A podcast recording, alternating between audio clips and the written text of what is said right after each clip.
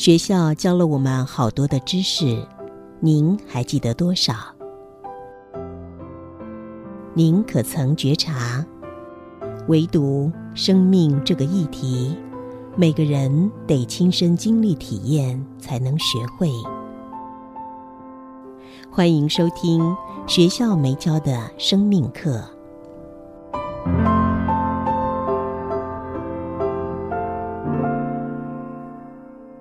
新阳心灵笔记，二零二二年七月二十号。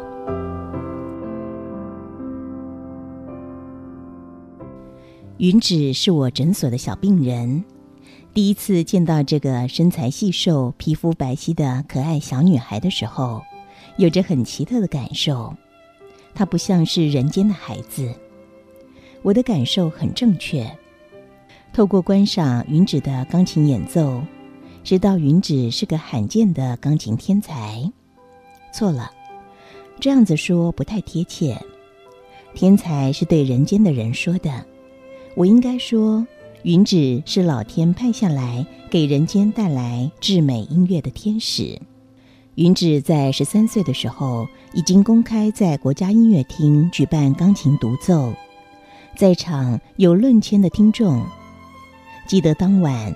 他灵动白皙的手指在琴键上自由飞舞的时候，如天籁般的乐音，在大厅中令现场的听众听得如痴如狂，几乎没有一个人相信，这么美好的音乐是从一个十三岁的小女孩指头上所创造出来的。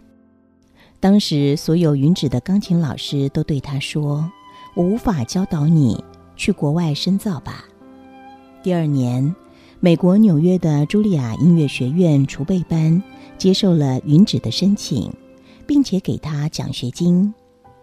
今年暑假见到云芷的时候，她已经是亭亭玉立的十八岁姑娘，今年正要进入茱莉亚音乐学院大学部了。云芷行前来看我，希望我说几句话。